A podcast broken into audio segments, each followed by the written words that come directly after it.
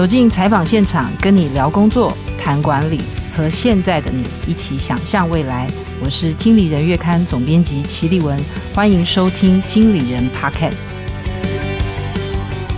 听众朋友好，欢迎来到经理人 Podcast 的总编会客室。我们今天邀请到的来宾是赖电商事业部的资深总监哦。那他同时，我想我讲另外一个，呃，他负责的主要的产品项目，大家可能一听就哦很熟悉，他就是赖礼物的负责人郑婉婷。我们先请婉婷跟听众朋友打个招呼。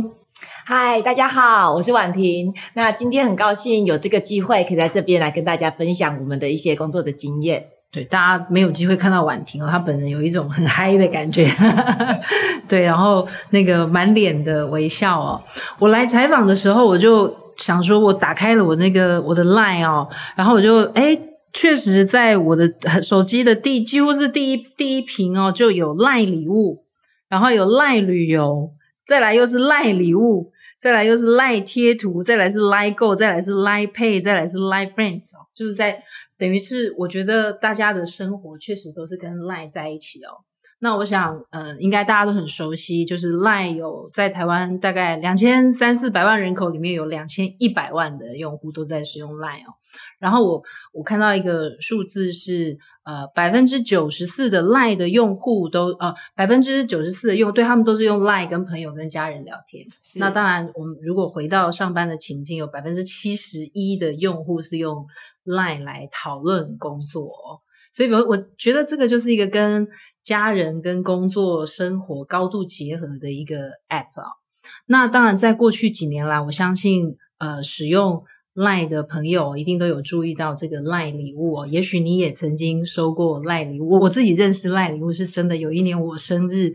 呃，以前的一个同事就送了我星巴克。六杯还几杯的那种大杯的饮料，我就觉得哇，那个收到的时候是真的真的很开心哦。所以，我们今天邀请到婉婷，就是来跟我们分享，就是赖礼物是在二零二一年六月二十八，二十八，时间都还记得，对，正式上线。那这个上线两年多来哦，其实成绩非常的好，我们看到的一些数字是月。月营收、年营收成长率都是超过三位数啊，其实等于是一年翻一番的概念哦。然后或者是每月也在翻一番，然后呃送礼的用户已经超过四百万了。其实这都是婉婷呃。等于是让赖礼物上线以来交出很丰硕的成果，但是我想要先让大家说，一个人可以把成绩做得很好，他其实之前有一些积累哦。我们是不是先请婉婷跟我们讲，你对于这个呃电商的一些相关的经验呢？嗯，好啊，嗯，我是一个非常热爱销售。性格的人 是对，所以其实我接触销售跟电商这件事情呢，可以回溯到二十年前，本人还是个大学生的时候，那时候可以推算一下年纪了。那时候就是雅虎拍卖，啊，那时候就觉得哇塞，这好像是一个机会，可以买空卖空，买空卖空就是我先去店里面，我可能先批了一件衣服，我拍张照，然后接着。看上网之后，来让大家看到这一件衣服有非常多的人下单之后，我再来跟厂商进行就是后面库存的一个的追加，就是当时对于补补学生时代的零用钱是非常的有帮助的。然后，所以你等于是上学的时候就开始还在念书就做这个电商。是，我还在念书的时候就做这个，因为一来也是我念的是新闻系，可是其实就不是很认真。那真的要准备进市场求职的时候。我发现，嗯，自己好像拿不出一个什么比较厉害的作品。尽管我在打工的时候一直在实体里面做 sales，是一个 top sale，可能很烂的店点，可能一般柜姐可能去占一个月二十二三十万的柜点，可是我去占一个月已经就破百。新房没有别的，就是不挑客人，每一个人进来，每一个人他不会没事来到你的店，都有需求，就需要你慢慢去挖。那后来在嗯。准备要毕业的时候，就觉得缺作品，然后又看到雅虎拍卖，就突然觉得，嘿，这不就是一个最好的作品吗？假设有一天我去面试，我告诉他，来，你看文案我写的文案能力，嗯，那照片我我拍的，你知道，就是一个编辑的一个的能力，销售的这个的数字代表的是一个你的行销能力。接单的一个的效率跟客服的处理，代表是你的运营的能力。所以当时我的想法就是，哎，我可以把这个卖场做起来，在我大三大四的时候，那一一方面它可以解决可能我学生另外的一个呃零用钱的问题，同时之间我认为它也可以是我毕业后的一个的作品。那做着做着，那我觉得就是很幸运。我觉得就是老天爷跟身边遇到很多的贵人，就是一直都很帮我这样子。我觉得那时候刚好就是网络起飞，所以很快速的，本来只是玩玩性质而已。那很快速的，就是第一批批进来的一个的商品，呃，一个 beginning 就破了呃一个月一百万以上啊。对，就是有一个很好的成绩这样子。所以其实刚刚听起来那些，其实婉婷用一个很。就是说，其实虽然我只是在销售一个线上的商品，但是其实把一个做好这个电商的一些技能，其实都很完整的讲完了。那我想说，因为其实大概就是有有大概有这样的背景，然后其实大概也历练了二十年哦。我想最后来到 LINE 这边发挥，那你当时怎么加入 LINE 的？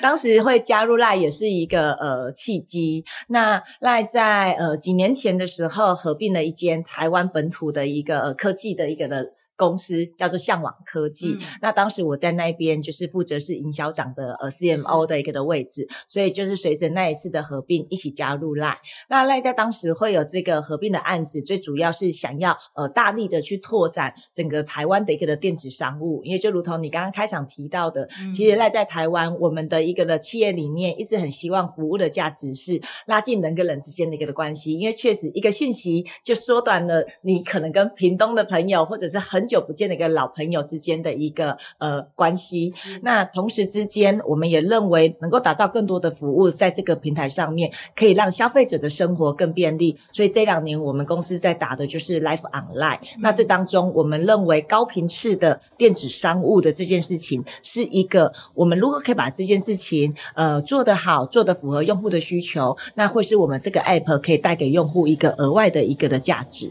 是，其实我觉得，包括我们媒体，其实每天虽然看起来是提供很多免费的内容给读者，其实我们在经营的也是一个社群。嗯、那大家使用 LINE 其实也也不用钱，但是其实就是说，我们背后都在思考这个人与人连接背后有没有商务的可能性，有没有变现的可能性嘛？那刚才婉婷提到，就是说加入 LINE 之后，那你现在的 LINE 礼物，我们认识，也许有的人是现在才认识 LINE 礼物，但是其实稍微再做一点点追溯的话，LINE 礼物的原型是。是韩国总公司 LINE 的韩国总公司开发，原本叫礼品小铺，所以如果对 LINE 很熟悉的朋友，应该大概也是还记得这个哦。那这个是以贩售电子票券为主，后来又改名为 LINE 酷券，对不对？嗯嗯。一样，那这个其实也听起来也是电子票券为主，是还有一些。也是会有宅配的商品吗？嗯，当时没有啊。嗯，所以那我们接下来就会接到婉婷是二零二一年，等于是 LINE 礼物正式上线。那你其实之前筹备就在了。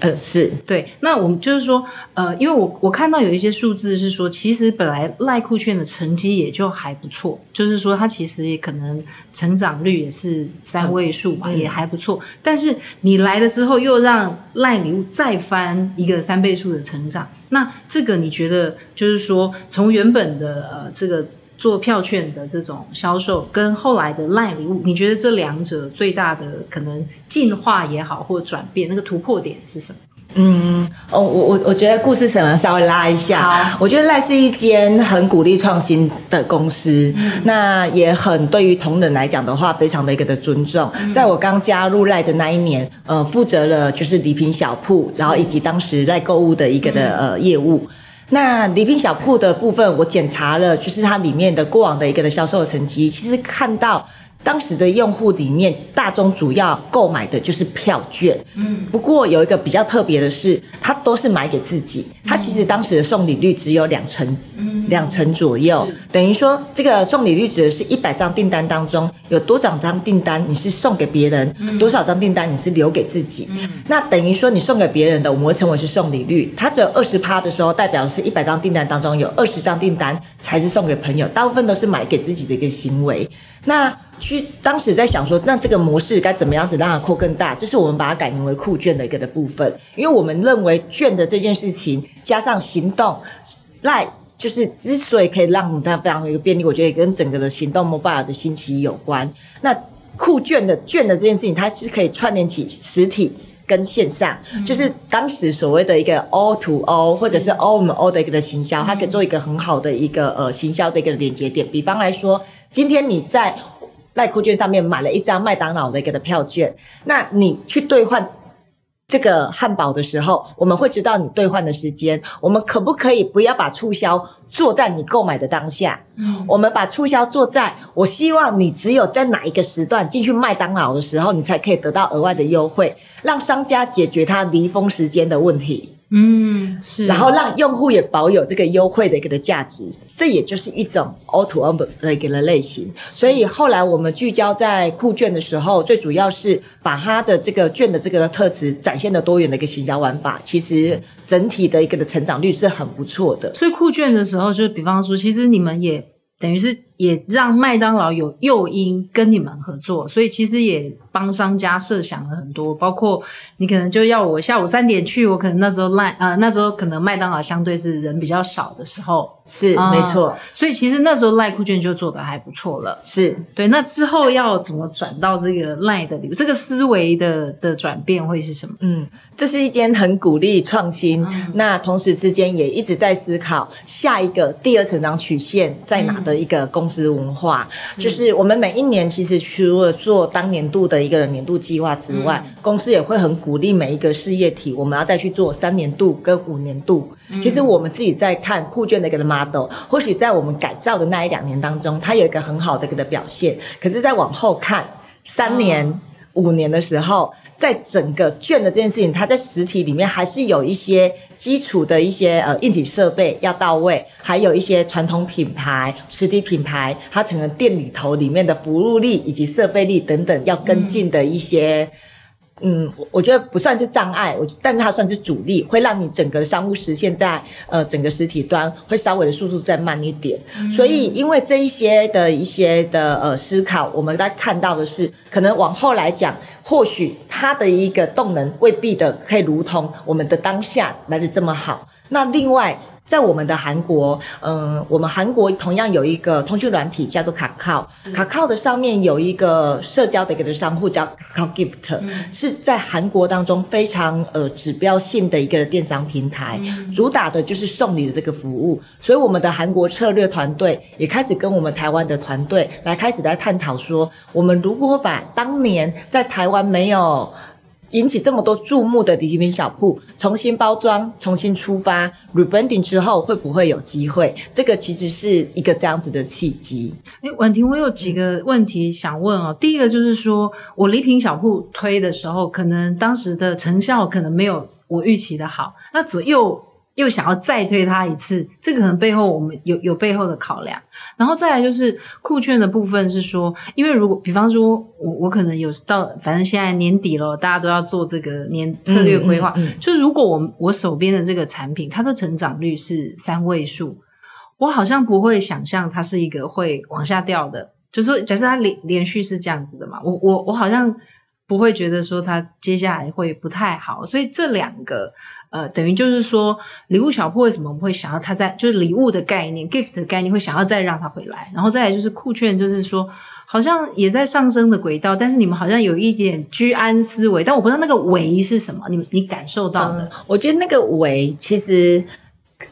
不是只有三位数这件事情而已，还有那个绝对值的份额。是，对，你今天同样都是三位数，可是你的 size 的大小可能性的差异性的。哦，我觉得你如果 base 很小的成长，三位数其实对。那当然，我觉得当时的酷券是有一定在台湾有一定的 base 的，可是相较于 Kakao Gift 在整个韩国市场所多出来的那个份额，我们觉得酷券要达到那个份额，这件事情是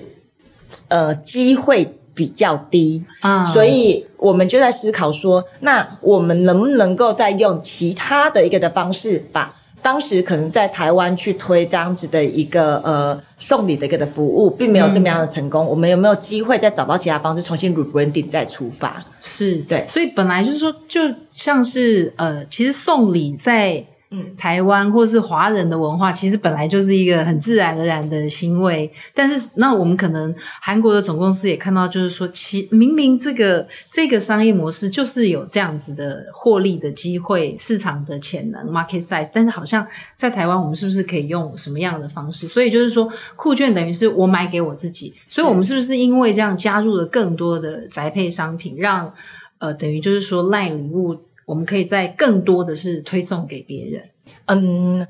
我们呃没有错。我们当时在看说，其实礼品小铺的时候，也就是一个送给别人的一个的诉求。那为什么礼品小铺的时候没有 work？嗯，那在酷券啊到礼物的时候，它就 work。我觉得在这里面有一个蛮重要的一个的部分，其实是。呃，我们的换脑革命，嗯，就是原本的部分，当你在做电商的时候，你总是会思考，我要更划算。更便宜，更多的促销，更多的点数。嗯，可是事实上，你在送给别人的时候，有时候你在考量的是，我这个礼物发送的一个的当下，会不会干扰到他？他喜不喜欢？你更重视的是这个心意的一个的传达，能不能够顺利？嗯、那以我们早期在礼品小铺的时候的一个整体的一个的思维，我觉得我们行销的一个的手法还是比较偏传统电商的一个的手法，就是一个。第二个，我觉得贪多嚼不烂。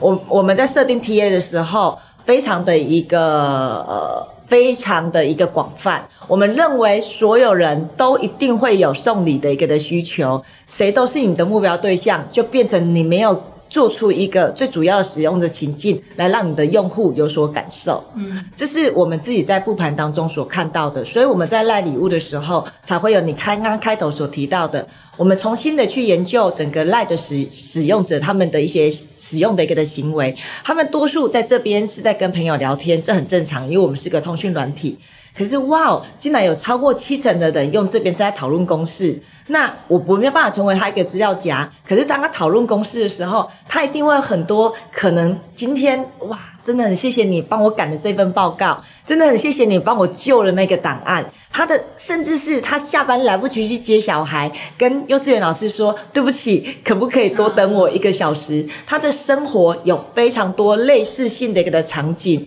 其实是需要在那个讯息当中。更有分量，传给幼稚园老师。我的心意，不好意思的时候，嗯、再多一杯咖啡，或者是多一个正官庄的一个人气养生饮。这时候让老师也知道，哇，你是真的也很认真的去看待这件事情。请老师吃了那个正官庄之后，可以帮我带带小孩带到晚上十点。对，那我我我认为我们就是重新的呃。标定了我们整体的一个 target 的一个的 TA，那针对这一群 target 的一个的 TA 当中，再去锁定年轻人，因为呃，我们也认为年轻人是比较有机会改变的一群，原因是因为我们知道送礼这件事情是台湾一直以来的传统，没有错。可是你可以想想看，在传统的过年或三节里面，你有看到多少的小孩或多少的年轻人，其实很害怕那个突然出现很多长辈的一个场合，其实。他们从小在数位的环境长大，对于当面的表达心意这件事情，其实是有一点点比较呃比较需要一点突破。可是于于是他们本来状况是就变成那他什么都不做，嗯，就让你觉得哈。就是哎呀，没有礼貌啊，什么什么的。那我们也发现说，哇，我们提供给年轻人一个工具，而他们可以透过这个工具来向他远方的一个亲戚表达心意。我们认为这一群人是有比较有机会透过这样子产品情境的一个的设定，而触发他的行动。那所以我们在上市的时候，我觉得整体的行销策略是正确的，是让赖礼物 rebranding 的重新出发当中一个非常重要的一个的关键。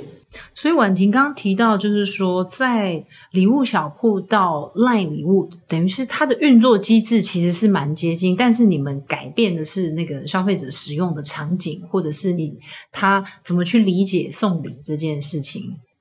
嗯，是我我觉得在这个场景的一个打造，是我们下了非常多的一个功夫。嗯，因为我如果今天跟你说啊，我来做一个送礼的生意。你就会想到哦，所以你想要做中秋节、端午节、过年，嗯，就你脑袋里面立即浮现是这个，或者是哦，你要做企业刻字化商品，其实你不会把礼物的这件事情认为是一个日常当中每天每天都会发生的事。嗯、可是事实上，你自己平常的行为，你可能出去的时候帮你的同事带了一杯咖啡，这样子那一杯咖啡不也是一种心意吗？那我们呃以通讯软体为出发，那时候我还记得我们跟台湾的总经理，我们现在的董事长提案的时候，我们就跟他说。赖的使命是拉近人之跟人之间关系，我们要做出一个活络人跟人之间关系的服务，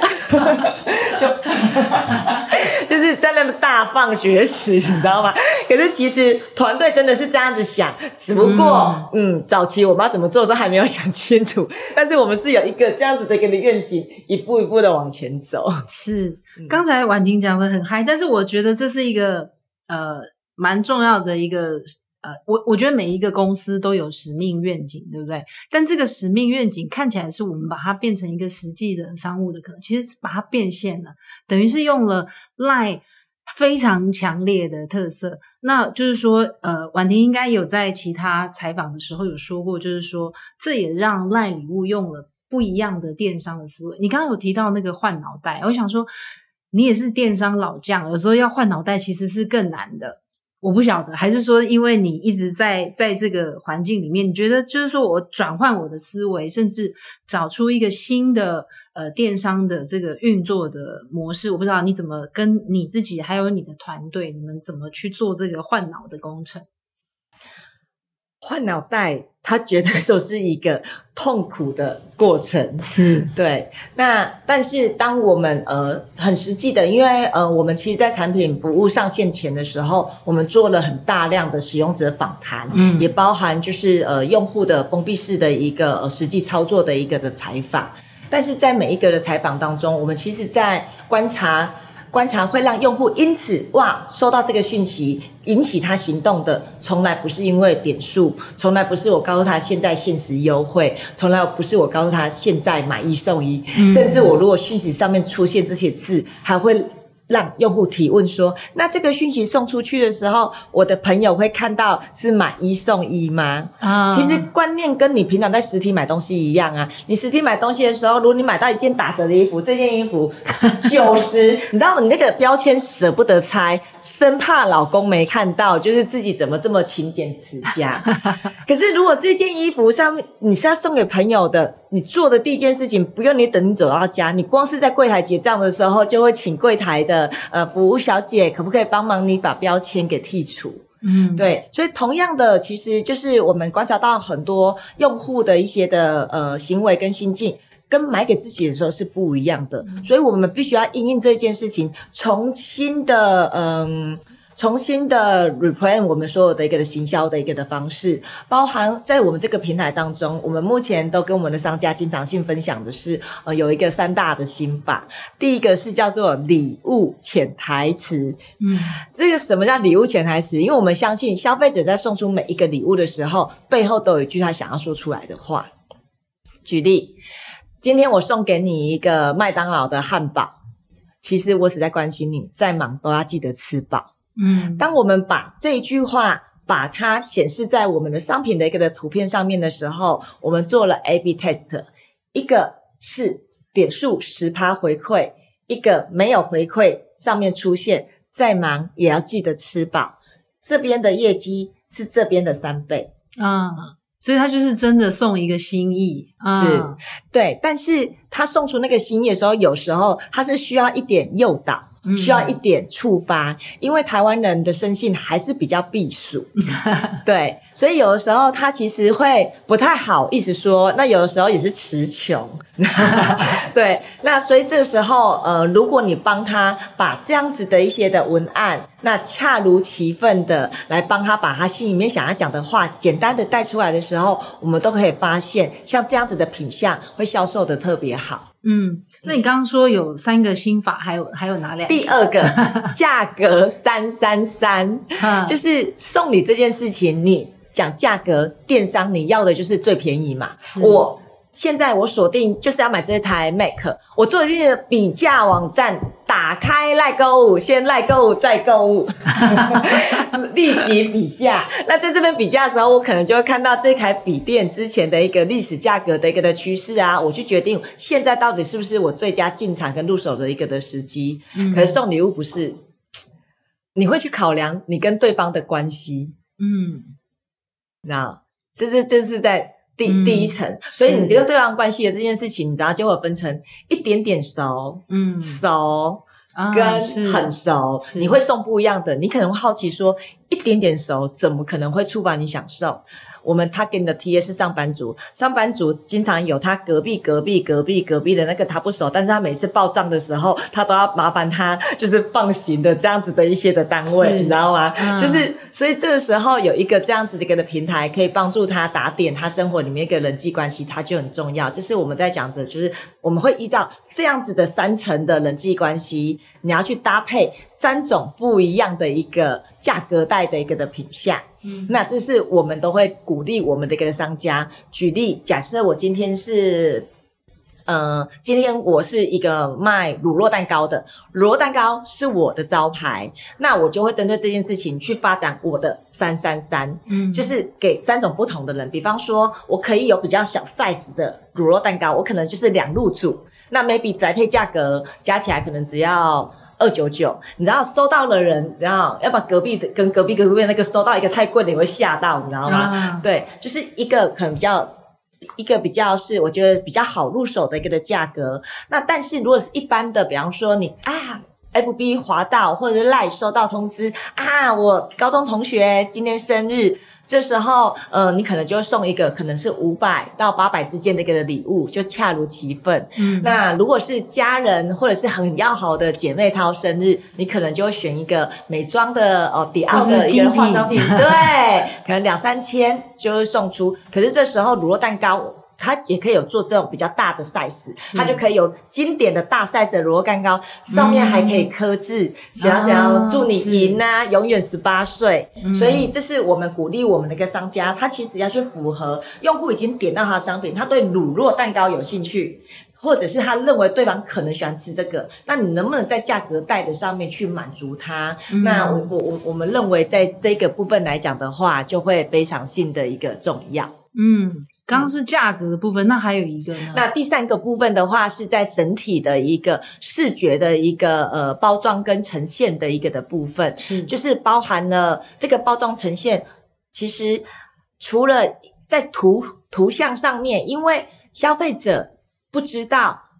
送给别人的，他不知道这个东西它真实性的是长怎么样，所以你尽可能的从这个视觉的上面，要让他感觉说，哇，收到礼物的人会跟他一样看这个商品时候一样开心，所以我们一定严禁。厂商，你不要在那边买大送小，标很大，然后叉叉九九九有没有？就价格东西不要出现。是。那另外，当他收到包裹的时候，那里头可能有附一个品牌的一个呃卡片。那我们发现，像是卡片或者是这种加价购，在从卖场就可以加价购卡片，这样整体的一个包装，在我们的一个平台当中是非常性的重要。所以你们跟等于是加入你们平台的商家也是做了很多的沟通，让他们可以跟消费者做这种，就是在送礼上面，并不是只是我让商品在这边上架。没错，其实那这这一些是你们会提供他们建议，那他们多半也都会相应的，也都会愿意配合。嗯，会。我我自己呃，其实真的团队我们也是边做边学。比方说礼物潜台词，这个刚好提到 A/B test，这是我们有一个业务，它就试。那我们每一周都会有业务会议嘛，嗯，你试了很有用，隔壁这个试，啪，全部中，你知道吗？那我就发现，但是这些是呃，可能 CM 的时间、业务的时间有限，没有办法所有的厂商都知道，嗯，所以我们就开始办讲座。就是礼物，礼、oh, 物大，未来有一天希望可以成为一个礼物大学。那现在只是一个教育讲座，嗯、我们就每一季会准备一个教育讲座，把我们那一季的发现，把我们那一季的学习梳理成课程。那这个课程里面会有很完整的 topic，并且因为我们的呃品类有十几种，所以我们会教每一种的品类遇到，比方说在刚刚的价格三三三的时候，它应该怎么样子的应用。那我觉得其实真的还蛮感动的，是呃，因为就是每次都主讲说这几个，我们也担心就是我们的伙伴会腻，所以我们后来开始邀请我们的合作伙伴进来跟我们分享他的成功案例。嗯，哇，你就发现哇塞，他们真的礼物前台觉得价格三三三跟商品的图文包装的这些，就是我们真的只是埋了一个种子。他自己长成花园，你知道吗？嗯，就是哇，真的，我我现在大部分来讲的话，每一次上会讲座，我至少会邀请呃一个，我会以找一个比较国际品牌的一个代表，因为我觉得国际品牌有蛮多他们自己的 guideline，那他们会有一些特殊性，所以他就可以让国际品牌你知道，我跟你是类似的人，我是怎么样操作。那另外一部分我们会争。呃，邀请的会是比较是代表台湾的中小企业，因为支持台湾中小企业成长，我觉得是我们的工作当中一个很重要的使命。嗯，那现在就是说，愿意跟赖礼物合作的这个商家，或者就是说这个，或是品牌的知名度，或者是它的范围越来越多元，就是这个跟你自己，比方说，呃，二零二一年赖礼物上线，然后到现在二零二三年，你觉得这个你自己看有没有？一些数字，或者是你自己看见，就是哇，那个能能见度，或是大家愿意加入的那个数量都，都都更不一样。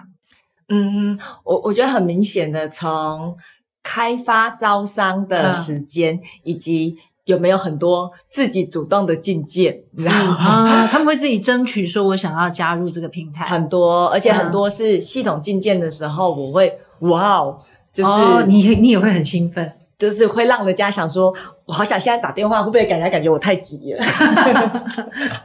那你自己有没有觉得，呃，就是说哪一些品牌或是商家，你有没有印象比较深刻？他们就是你，你会觉得说他们在。用了你那些心法，然后其实后来成绩也不错。有没有比较印象深刻的故事？嗯，我们印象很深刻的部分的话，其实，在台湾的中小品牌的一个部分的话，嗯、呃，有两个是我我们觉得可以陪伴着他们一起成长，真的是我们的一个荣幸。是、嗯、一个，它是一个呃开运的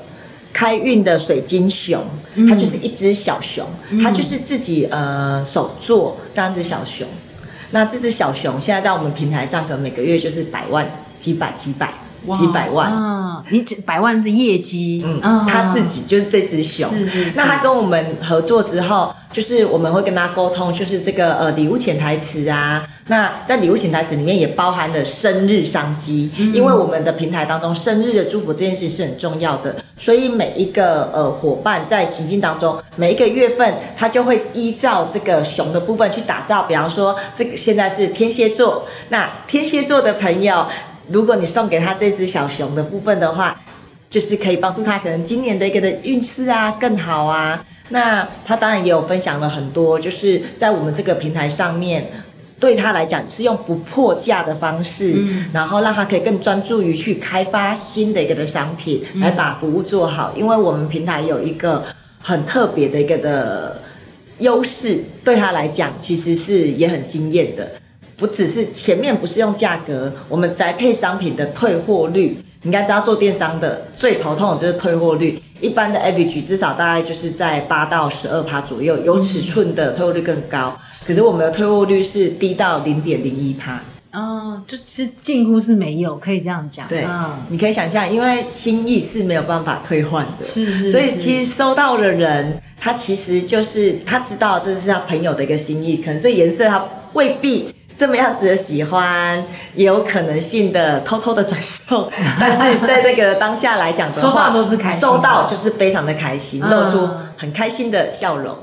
那你还有另，你刚刚说有两个，还有一个是。另一个是一个呃巧克力的一个的厂商，他是手做巧克力。啊、那个老板娘会创业，是因为他中了统一发票两百万，他就，就可以不用再做两百万。他就说：“你们知道我创业第一桶金是多少吗？”然后还在我们的座谈会上面问我们所有商家说：“那你们知道政府会扣税扣多少吗？” 非常有趣，很可爱。啊、那他就是。进来我们平台之后，他就发现说：“哇，消费者是呃送东西的这件事情，礼物潜台词的背后是有寓意的。刚刚提前面提到，我们本来只是鼓励用户，他呃我们的合作商家可以利用他主图的一个的视觉的设计，去加上一些适合他商品的一些文案，他做得更透彻了。他直接，那我就是巧克力，我就完全性的呃刻板定制出潜台词。”比方说，哦、他就在，在巧克力上，对，嗯、然后或者是他直接性的把巧克力就做出招财猫系列的巧克力，是然后就小小只小小只，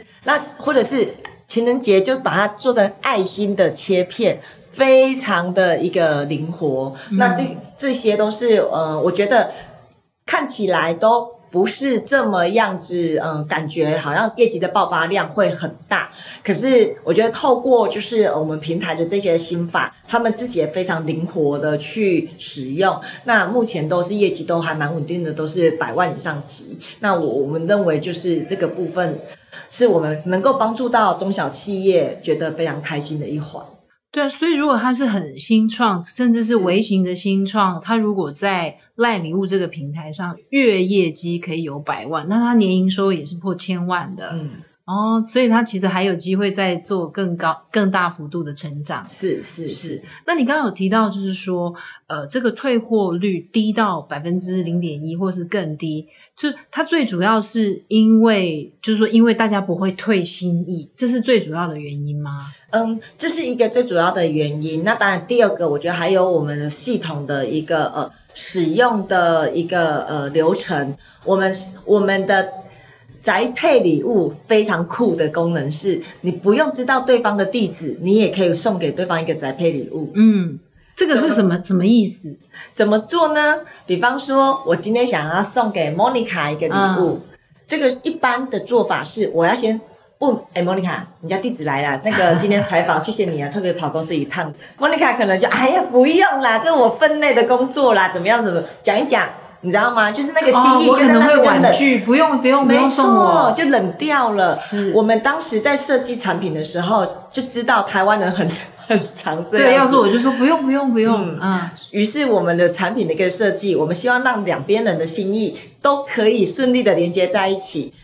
我只要直接在我的平台上面选好一个礼物，结完账之后，咚，礼物就到莫妮卡的聊天讯息窗内了。嗯、由莫妮卡自己决定这个礼物她在哪个地址收件，她、啊、可以自己再去填。所以我们的收件地址是由收礼者填写。而不是由送礼者填写。那当然，如果你送礼者你本来就知道收礼者的地址，你也可以直接帮他填好。嗯、可是多数呃多数不知道的，我们都会直接性的把选择权交回给收礼者。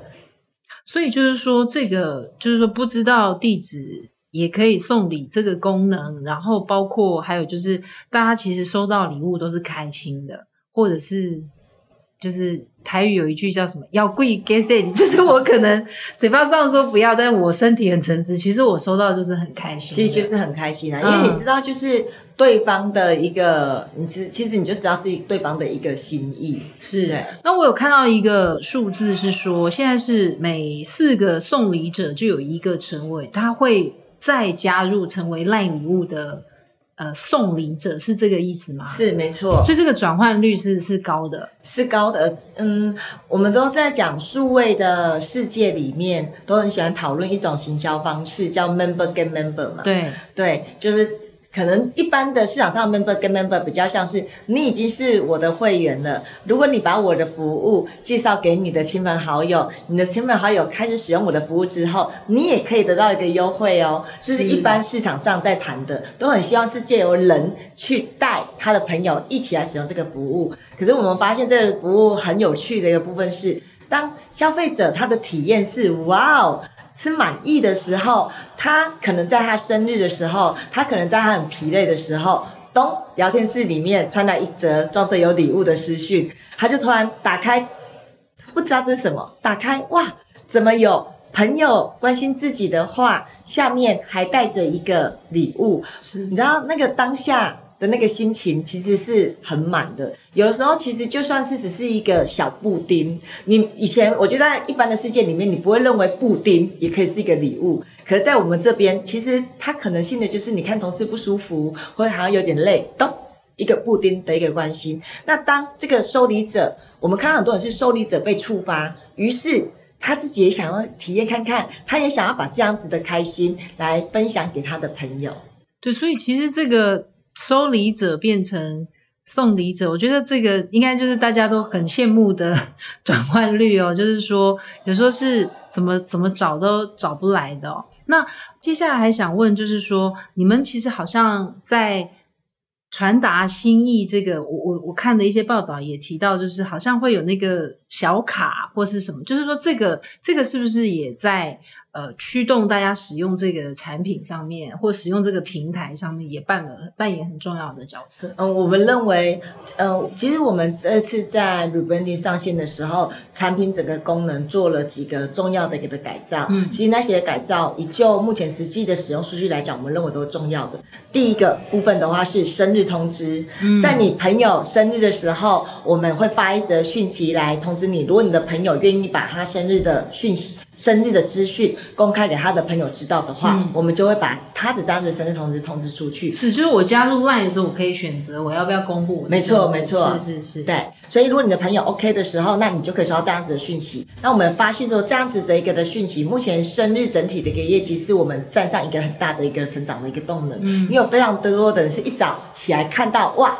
收到我们的一个通知，立即性的送给朋友一个祝福。那第二个部分的话，你刚刚提到的这个宅配商品，不知道地址也能够送礼，我们觉得这个都是从收礼送礼者的角度，有没有？你让送礼者更好送了，你你给了送礼者更多的 idea，你知让他知道他今天生日。可是对于收礼者来讲，如何让收礼者的体验更好，就是你刚刚提到的回送卡片。当收礼者收到一个礼物之后，他也可以直接的点开回送感谢小卡。立即性的在这个呃卡片上面写上他的心意，其实同样都是在赖的讯息窗里面写字，但是出现在一个方框、一个有底色的一个视觉设计上面一个卡片，就会让人家感觉那是一段具有你你跟我之间的一个故事的一个的回忆。嗯，其实我觉得这个赖礼物这个这个服务，其实等于是把，就是说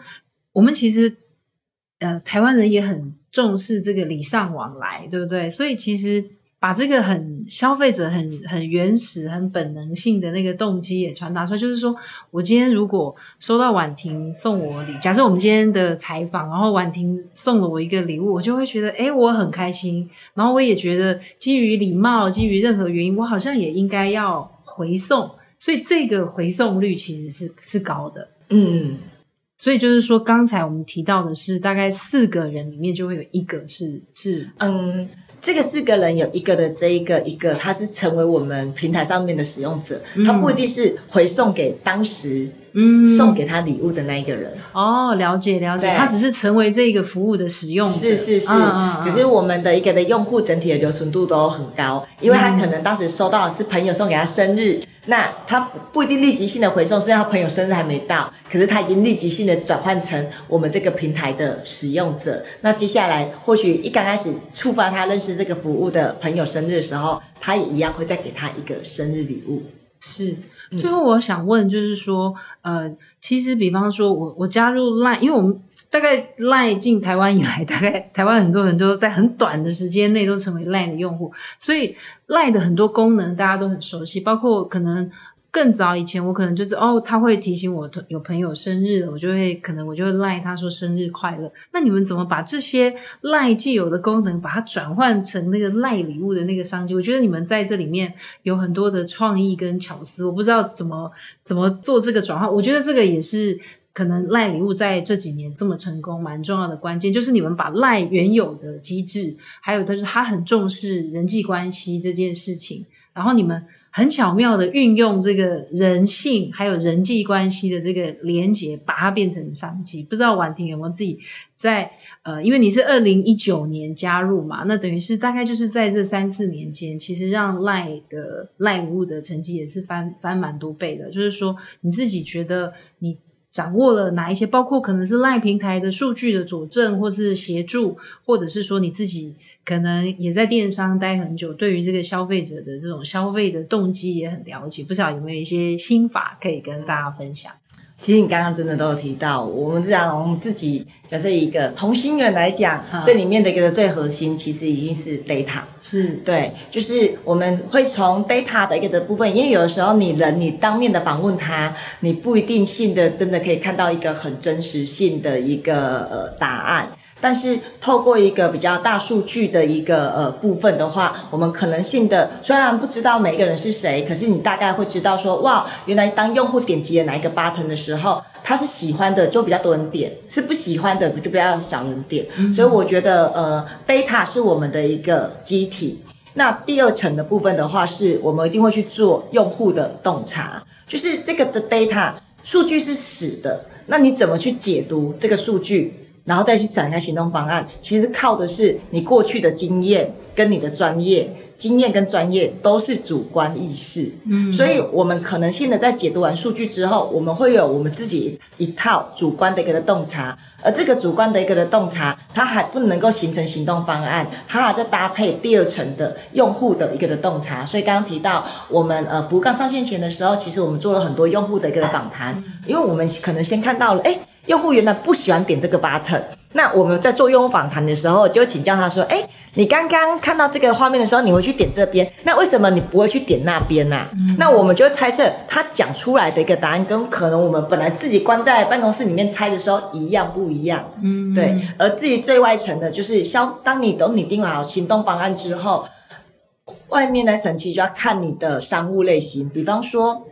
像是我们呃电商里面另外的服务赖购物，赖购物的一个的用户就比较重视的是一个比较理性的一个的决策，嗯、所以你如何在理性的部分提供给他相关性的呃消费的一个工具，帮助他快速决策就很重要。而以礼物来讲的话，你则是要给他感性先行，你如何让他越觉得哇，好多送你的点子，好多送你的。呃，创意，然后收了之后又觉得很有乐趣，那这个是我们在这个过程当中会不断的去思考的。